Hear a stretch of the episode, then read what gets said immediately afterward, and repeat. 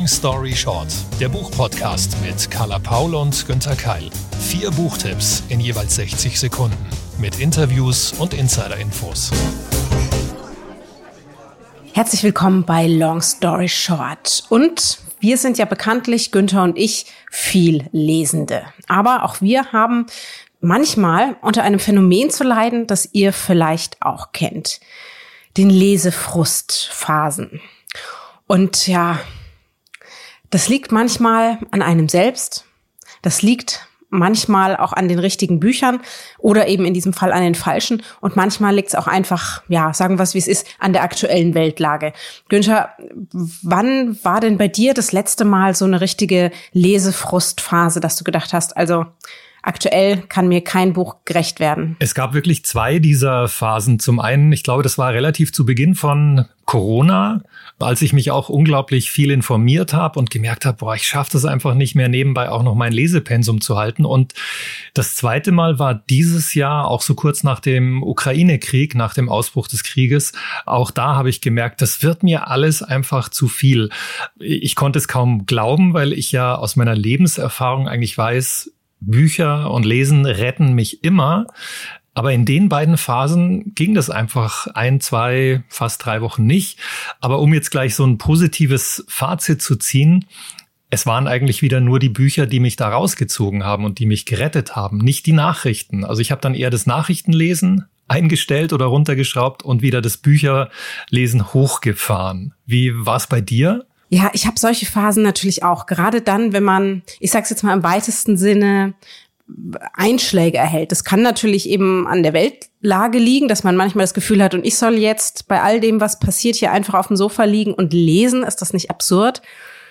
Dann natürlich irgendwie vielleicht auch persönlich schlechte Nachrichten, dass man manchmal einfach nicht kann, weil das Herz und der Kopf sind so voll, dass da nicht der Platz ist, um sich mit was zu beschäftigen. Und manchmal, das muss man aber auch sagen, merke ich einfach, es sind so Phasen, da lese ich drei, vier, fünf Bücher und ich werde nicht richtig, ich werde einfach nicht richtig warm. Und dann sucht man ja immer erstmal die Schuld bei sich selber. Aber wenn man dann mal wieder so ein Buch hat, das von der ersten Seite an so richtig fesselt, dann, dann macht's auch wieder richtig, richtig Freude. Und, ähm, und solche Phasen habe ich eben auch, weil wir, wir lesen ja ganz, ganz viel. Das heißt, wir lesen auch in vieles rein. Und ich breche ja schon ganz lange ab. Also nach 50 bis, bis spätestens 100 Seiten, wenn, wenn das nicht irgendwie für, für, für mein Leben, sagen wir mal, irgendetwas Sinnvolles bereithält. Und das kann jetzt Information sein. Das kann ähm, eine gewisse Forderung sein. Das kann äh, Unterhaltung sein. Das kann Grusel sein, was auch immer. Also wenn ich merke, das, das ist gerade gar nichts für mich, dann dann weg damit. Und dann muss man da auch mal ein bisschen entspannter umgehen und, und dann macht man halt zwei Wochen oder wie du gesagt hast, ne, drei Wochen das auch akzeptieren und macht einfach was anderes. Und bei mir gibt's aber so ein bestimmtes Genre, das mich ganz zuverlässig aus diesen Phasen rausholt. Günther, kennst du Bookporn? Nee, also schon mal gehört, aber was genau du jetzt drunter verstehst, weiß ich nicht. Es gibt so Bücher, die eben rund um die Literaturbranche spielen.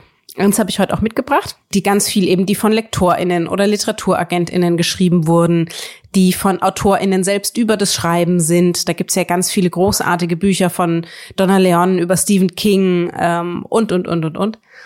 Und die eben auch mit diesen Struggles zu kämpfen haben. Ein, eines meiner Lieblingsgenre im kompletten Book-Porn-Genre ist tatsächlich das Buchhandlungsporno-Genre. ich nenne es jetzt einfach mal so. Ich hoffe, wir werden jetzt auf keiner Plattform dafür ausgepiepst. Wo es einfach nur um diesen Alltag geht, wenn sich Menschen mit Büchern austauschen. Und das kriegt mich immer. Also ein Beispiel ist zum Beispiel Petra Hartlieb, die ja inzwischen in Wien mehrere Buchhandlungen hat und da ganz zauberhafte Bücher drüber geschrieben hat. Ein äh, sozusagen Klassiker aus diesem Genre ist von Helena Hanf, 84 Charing Cross Road und ein Buch aus Schottland dazu habe ich auch heute mitgebracht und aufmerksame Long Story Short Hörende.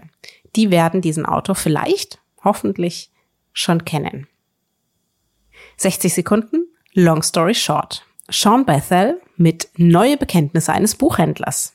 Als Taschenbuch mit 460 Seiten bei BTB erschienen und übersetzt von Klaus Bär. Einer, der täglich, ja, Literaturfrust, aber eben auch ganz, ganz viel Literaturlust hat, ist Sean Bethel. Er ist seit inzwischen 20 Jahren Buchhändler. 2001 hat er das Antiquariat The Bookshop im kleinen Örtchen Wigtown übernommen. Wigtown, falls Lesende das von euch vielleicht nicht kennen, ist ein sehr berühmtes Literaturörtchen in Schottland, und zwar das National Booktown. Hier findet auch das jährliche Bücherfestival statt. Bei nur knapp 1000 Einwohnern gibt es insgesamt zehn Buchhandlungen mit über einer Viertelmillion Büchern. Es gibt tatsächlich Menschen, so wie vielleicht ihr, so wie ich, die nur aufgrund dieser großen Literaturliebe dorthin fahren. Die Konkurrenz für Sean Bassell ist also in diesem Ort eigentlich ganz groß. Die Liebe zur Literatur aber mindestens ebenso. In seiner Tagebuchreihe aus der Buchhandlung, Band 1 erschien 2019, schreibt er für uns seine Alltagsanekdoten auf. Das ist mal fachlich und informativ, zum Beispiel wie viele Bücher er verkauft hat, wie viele Einnahmen das bedeutet und welche wirtschaftlichen Hintergründe der Literaturmarkt hat. Das ist aber auch mal persönlich und privat und zugegebenerweise auch manchmal ein bisschen deprimierend, aber auch wahnsinnig begeisternd. Vor allen Dingen stellt es uns als Lesende vor ein riesiges Problem. Baissel schwärmt durchgehend von immer neuen Büchern, er gibt Insider und Querverweise, sodass die Leseliste am Ende kaum noch zu bewältigen ist. Dieser Buchhändler ist nicht nur sein allerbester Kunde, er hat auch die große Gabe, uns durch seine Bekenntnisse selbst zu welchen zu machen. Sehr, sehr interessant, Carla. Und ich freue mich, dass du dieses Buch vorstellst, denn ich kannte die Reihe noch nicht. Was ich mich jetzt gefragt habe, hm, ist das jetzt so tendenziell doch eher ein Sachbuch? Du hast ja auch gesagt, es geht teilweise auch um Zahlen, ähm, wie viele Bücher er verkauft hat. Das würde mich jetzt weniger interessieren. Oder sind die Geschichten, die Anekdoten einfach so schön, so toll, dass es eher was Erzählendes hat? Ja, das, es ist wieder so ein Buch, das glücklicherweise selber in kein richtiges Genre passt.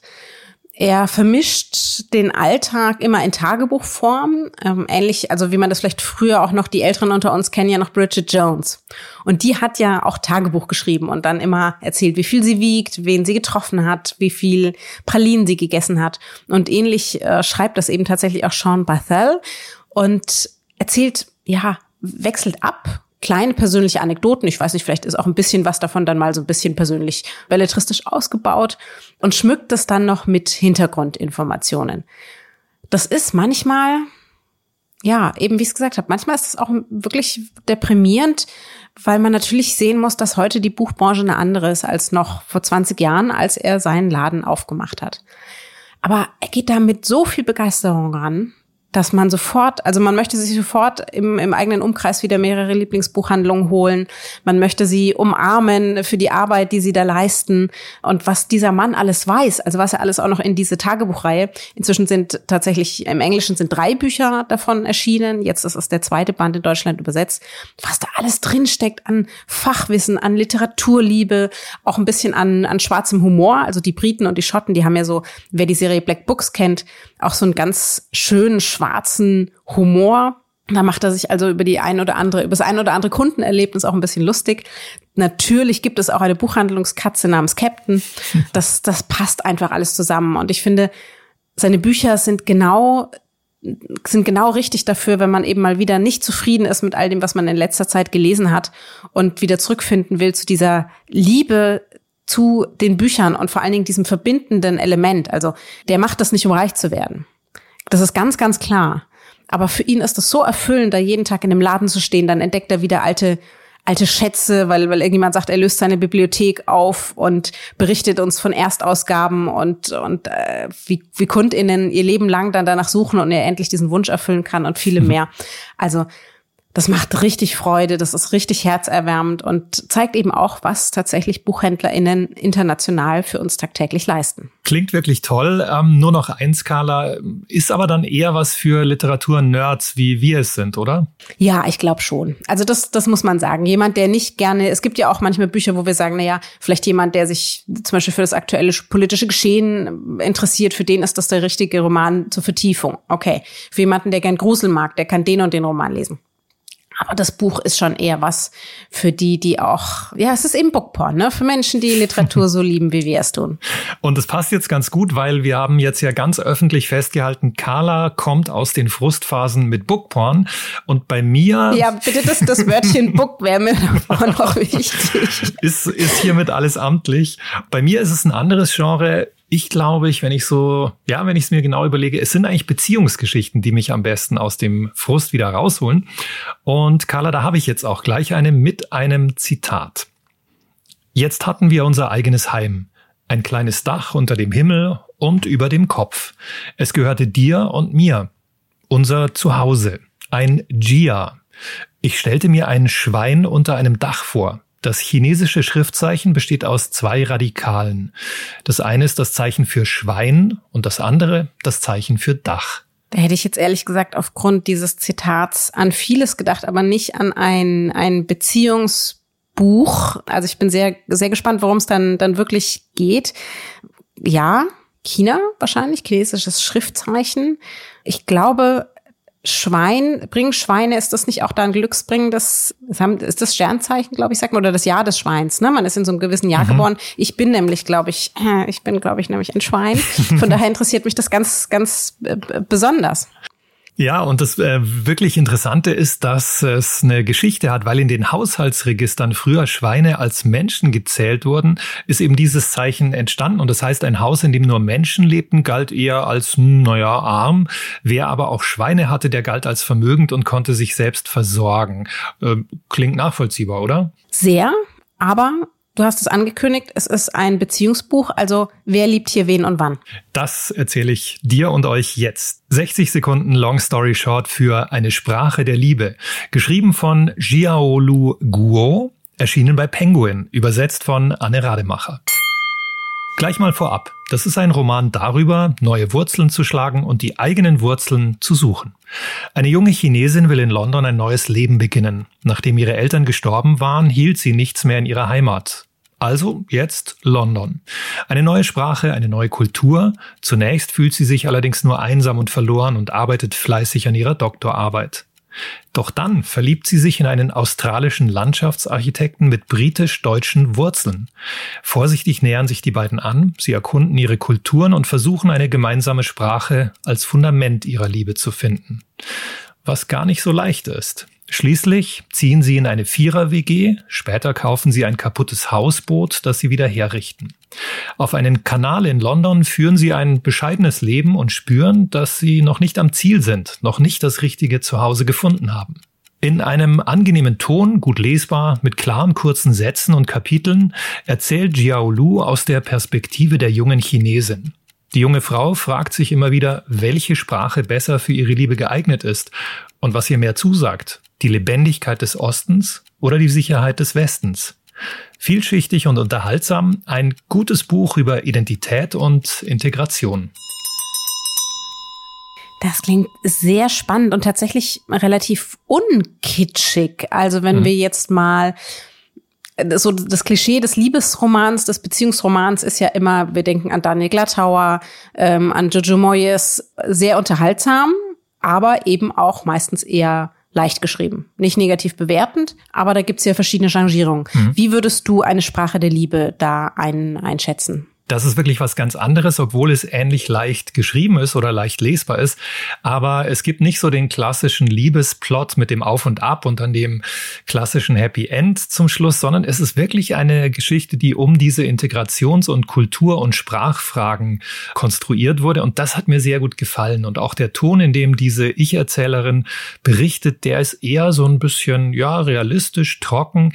Also da wird nicht viel so beschönigt und romantisiert karikiert, sondern ganz realistisch beschrieben, wie das so ist, wenn zwei Leute, beide so ja 25 bis 30 Jahre alt, versuchen beruflich, aber eben auch privat irgendwie so zwischen den ganzen Ländern und Kulturen Fuß zu fassen. Ich, ich fand das richtig gut und ja ungewöhnlich, weil wie du sagst, sonst die Beziehungsgeschichten ja oft so so stereotyp ablaufen. Und wodurch entstehen hier die, die größten Spannungen? Das heißt, sind es tatsächlich die, sozusagen die gleichen Probleme, die wir bei uns auch haben, also in, in westlichen Romanen? Teilweise schon. Also da ist es zum Beispiel so, dass er, der Mann, ist eher so pragmatisch und anspruchslos. Ähm, sie hat mehr Ziele, mehr Träume. Er ist eher wortkarg. Sie möchte mehr sprechen. Das klingt dann schon eher so, wie wir es kennen aus anderen Liebesgeschichten und aus der Realität natürlich auch. Aber dazu kommen dann viele andere äh, Geschichten und Aspekte, die man eben sonst nicht findet, weil es um diese östlichen und westlichen Lebenswelten geht. Ich habe mir noch aufgeschrieben, äh, unverstellt. Ich fand das so unverstellt, so leicht mhm. lakonisch und es, es wirkte sehr, sehr realistisch. Was ich ja spannend finde, ist, seitdem ich mehr international lese, und damit meine ich jetzt nicht einfach nur zum Beispiel die amerikanische oder die englischsprachige Literatur, ist, dass ich eben auch Unterschiede merke im Schreibstil. Also ich bin so sehr, seit, seit 30 bis 40 Jahren bin ich so sehr diesen westlichen Schreibstil gewohnt, dass ich mir oft schwer tue, wenn ich eben aus anderen Kulturen, aus anderen Ländern, von anderen Kontinenten Kontinenten Romane lese, die nicht diesem, diesem von mir gewünschten Bild entsprechen. Merkst du das hier auch, dass es da nochmal einen deutlichen Unterschied des Stils gibt? Ja, den gibt's auf jeden Fall. Und ich habe so den Eindruck, ich bin jetzt kein Riesenkenner der asiatischen Literatur, aber ich versuche regelmäßig zu lesen. Und das, das hat für mich immer so ein bisschen eben was trocken, lakonisches, man könnte auch sagen kühles. Ich finde es sehr angenehm, sowas geschliffenes, aber nicht ähm, überdreht geschliffen, sondern eher so bodenständig. Und das habe ich da in diesem Buch hier auch gefunden. Ähm, was ich auch ganz schön fand, zu Beginn jedes Kapitels gibt's immer auch ein chinesisches Schriftzeichen.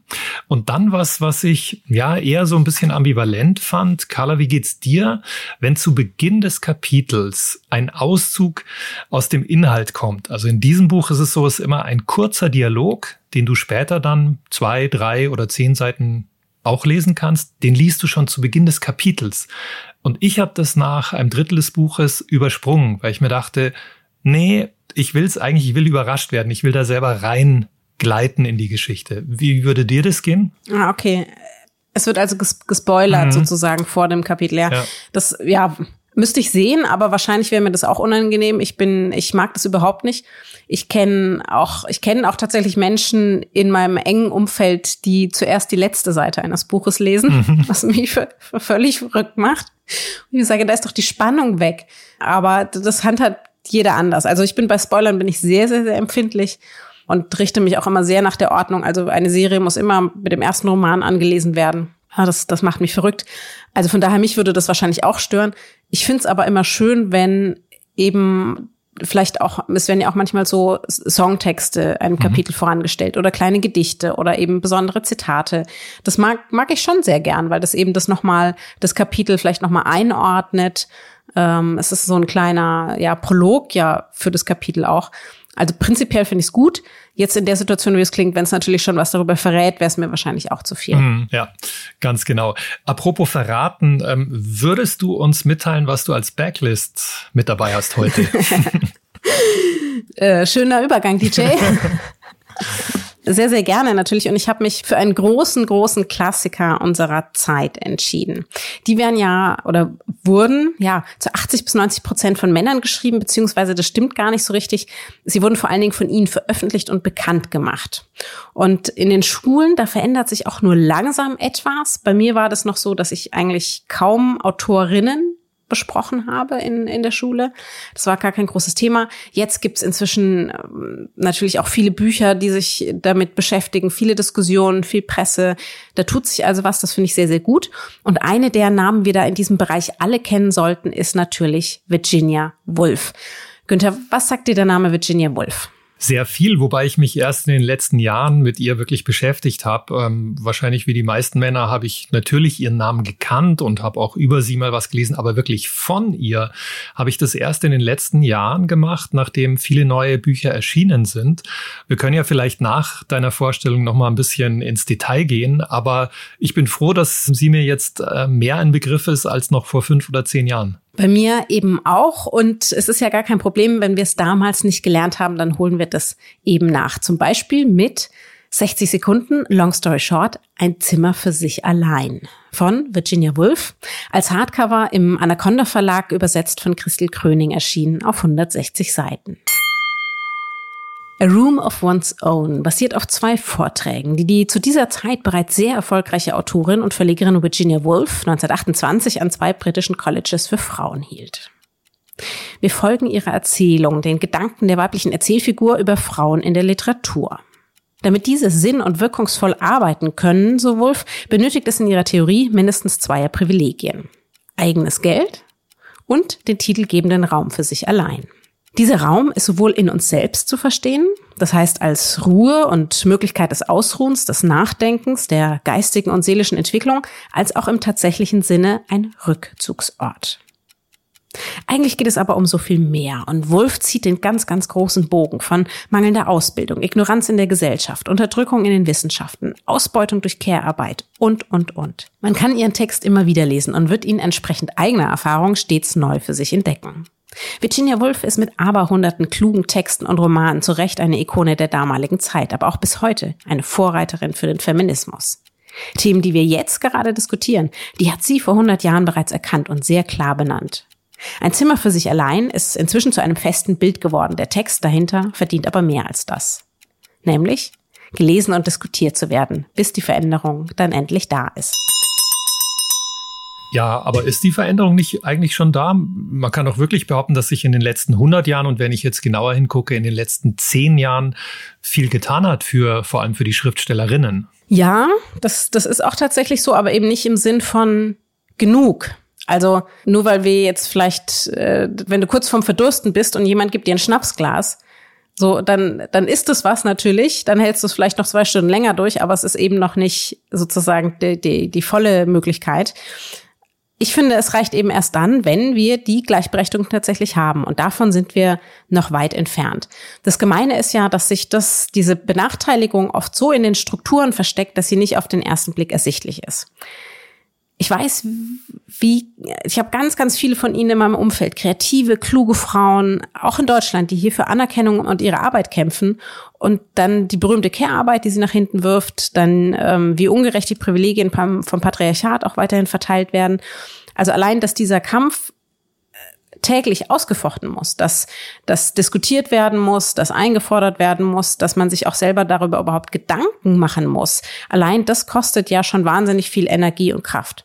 Und vieles, also vieles, bei vielen merkt man es gar nicht, dass es ein Problem ist, bis jemand wie Virginia Woolf kommt und einem das erklärt. Und dann merkt man, ach so, ach so, das ist gar nicht meine Schuld. Ähm, andere fühlen auch so, andere Frauen oder natürlich vielleicht auch andere Männer, die, die auch nicht diese Möglichkeiten haben, die auch nicht diese Privilegien haben. Und allein dann ist ja schon ein ganz schöner Schritt gemacht, wenn man merkt, okay, ich bin damit nicht alleine. Ich bin sehr, sehr, sehr froh, dass ich wohl für diese Besprechung wiedergelesen habe. Und daraufhin stellten sich bei mir drei Emotionen ein.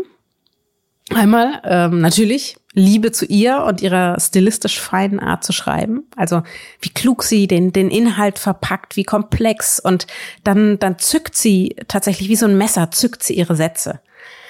Aber es ist eben auch sehr viel Wut dabei, weil, weil sie bis heute immer noch zu wenig gelesen und verstanden wird. Also verstanden nicht nur im Sinn von wir lesen es, sondern auch im Sinne von wir machen dann was draus, im Sinne von Veränderung. Mhm. Wenn ich jetzt richtig mitgezählt habe, hast du zwei dieser Emotionen schon erwähnt. Ähm, was war jetzt die dritte? Ach so, ja. Also eigentlich drei und vier sogar. Also eigentlich sind es vier Emotionen, weil ich finde auch eben noch Schuld und Trauer. Weil ich nie so viel wie sie schaffen werde. Also es ist, wenn man sich das Gesamtwerk von Virginia Woolf ja ansieht, wie viel sie geschrieben hat und wie klug sie geschrieben hat und mit wem sie zusammengearbeitet und was sie für die Literatur geleistet hat, ist auch eine ganz komplexe Sache. Und dann noch eben auch sehr viel Trauer, einfach weil ich glaube, ich, also ich werde in meinem Leben nie genug Zeit haben, um alle ihre Texte in, in Ruhe zu lesen und zu verstehen. Und da ganz vorne dran zum Beispiel stehen für mich ihre Tagebücher, die inzwischen ja auch alle veröffentlicht sind. Es glaube ich sind fünf oder sechs, sechs Bände, glaube ich. Ich glaube fünf Bände, die beim Fischer Verlag erschienen sind. Und die stünden mal ganz oben auf meiner Liste. So einen Monat lang nur irgendwo hin ans raue Meer zurückziehen und diese Tagebücher lesen. Das wäre mein, mein großes Glück tatsächlich. Mhm. Was hast du denn von ihr gelesen? Ich habe zuletzt gelesen wie sollte man ein Buch lesen? Das ist ja eigentlich ein Essay von ihr, ganz kurz, nur so fünf Seiten oder zehn Seiten, je nachdem, wie es gedruckt ist. Das hat der Kamper Verlag nochmal als Buch rausgebracht. Fand ich sehr, sehr schön. Also da schreibt sie auch so von der Versenkung, die man erlebt beim Lesen.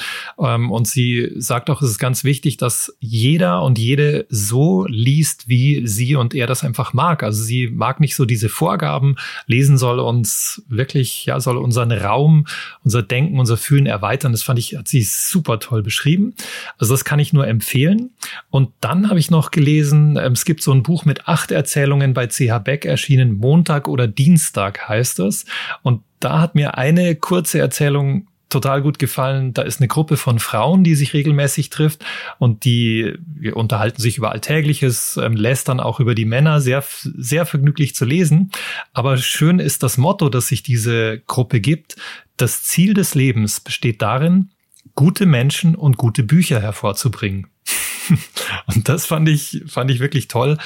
Und für mich war neu, dass sie auch so einen Humor hat. Also, dass sie, mhm. dass man da wirklich auch oft so merkt, hey, wow, die wollte nicht nur irgendwas voranbringen gesellschaftlich, die wollte schon auch mal unterhalten oder uns auch zum, zum Schmunzeln bringen, glaube ich. Ja, deswegen auch mein Vergleich so mit diesen, mit den scharfen Sätzen, die sie mhm. zückt wie Messer, weil dann oft, wenn man denkt, ach, jetzt geht's hier in die Literaturtheorie, dann, dann kommt wieder, wieder sowas, was einfach trifft.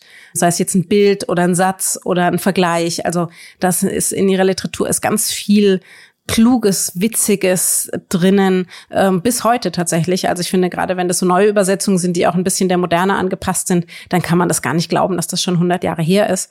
Und sie hat da ganz viel geleistet für die Literatur.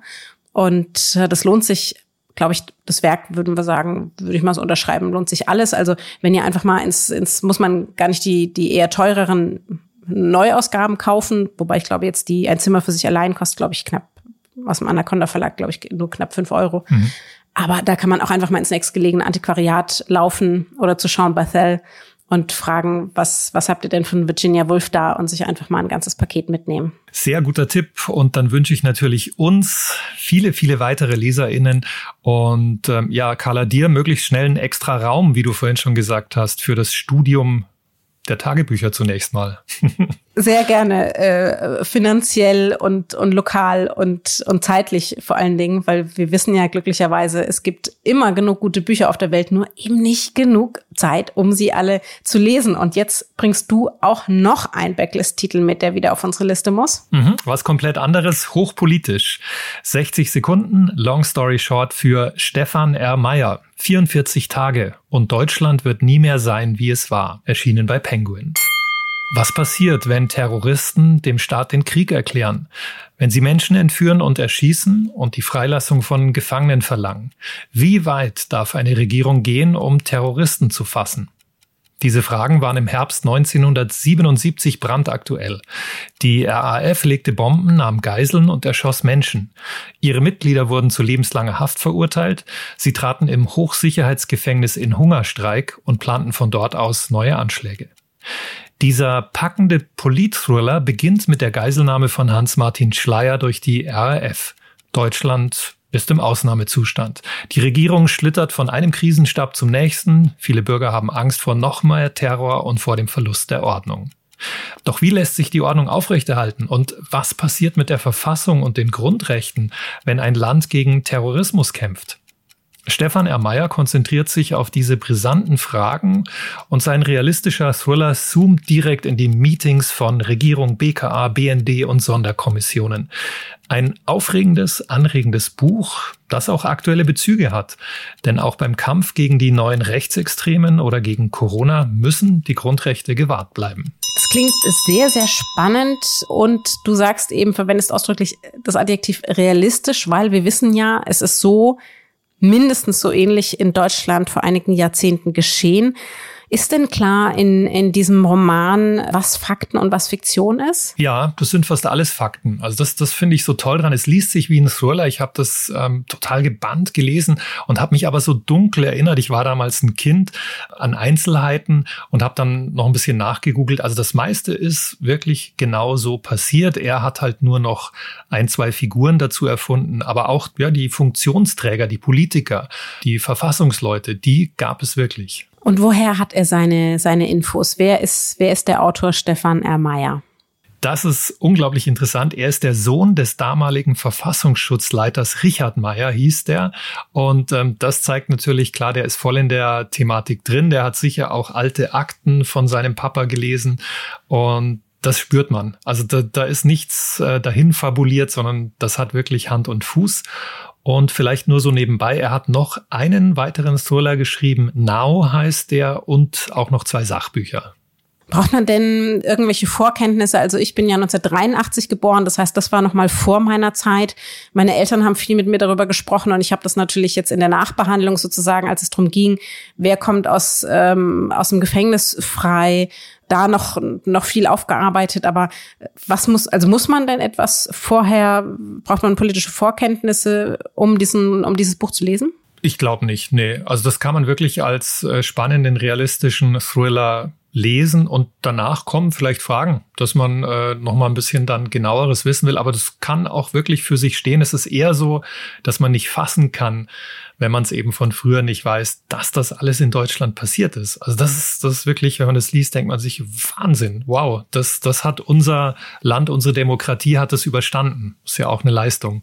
Und vielleicht auch nochmal eine ganz gute Erinnerung, weil man ja auch ähm, jetzt oft hört, ähm, wenn es um aktuelle Maßnahmen geht oder um Entwicklung, dass eben doch wieder immer der Satz fällt, dieser klischeehafte, ach, früher war alles besser und es war viel eine viel bessere Ordnung und mehr Disziplin und was weiß ich noch alles. Also ähm, wir hatten auch damals immer wieder mit, mit politischem Terror zu kämpfen, auch nach dem Nationalsozialismus noch viele, viele, viele Probleme. Und es macht dann vielleicht so ein Buch auch mal mal wieder Mut, sozusagen die Demokratie zu stärken, weil man sieht, sie kann das auch überstehen und, und unser Land auch stärker machen. Finde ich super, dass du das jetzt in den Zusammenhang setzt, weil mir geht es oft so, ohne irgendwas zu verharmlosen, was in den vergangenen 10 oder 20 Jahren war, schlimme Dinge, aber man muss es schon mal in den größeren Rahmen setzen und ähm, genau da muss man sagen, Terror ähm, gab es über einen langen Zeitraum in wirklich einem viel krasseren Ausmaß, als das in den letzten 20 Jahren war. Ja. Schönes Schlusswort, Carla. Leider, leider war es das nämlich wieder für heute mit Long Story Short. Wir hatten heute dabei Spannung, Liebe, Feminismus und ganz viel Bookporn für euch. Die nächste Folge gibt's, wenn ihr Lust habt reinzuhören, natürlich wieder in zwei Wochen. Die Links zu den besprochenen Büchern findet ihr in unseren Show Notes und wenn ihr mehr über Bookporn wissen wollt, dann am besten direkt an Carla Paul wenden. Zu Risiken und Nebenwirkungen lest den Klappentext und fragt eure Lieblingsbuchhändlerinnen und Buchhändler vor Ort. Wir freuen uns natürlich, wenn ihr unseren Podcast abonniert und wenn ihr ihn weitersagt. Und vielleicht wollt ihr ihn ja auch bewerten. Das könnt ihr auf allen Plattformen und auf den sozialen Kanälen, wo wir beide regelmäßig über Literatur und natürlich auch über den Podcast posten. Long Story Short ist eine Kooperation zwischen Carla Paul, Günter Keil und der Penguin Random House Verlagsgruppe. Happy Reading!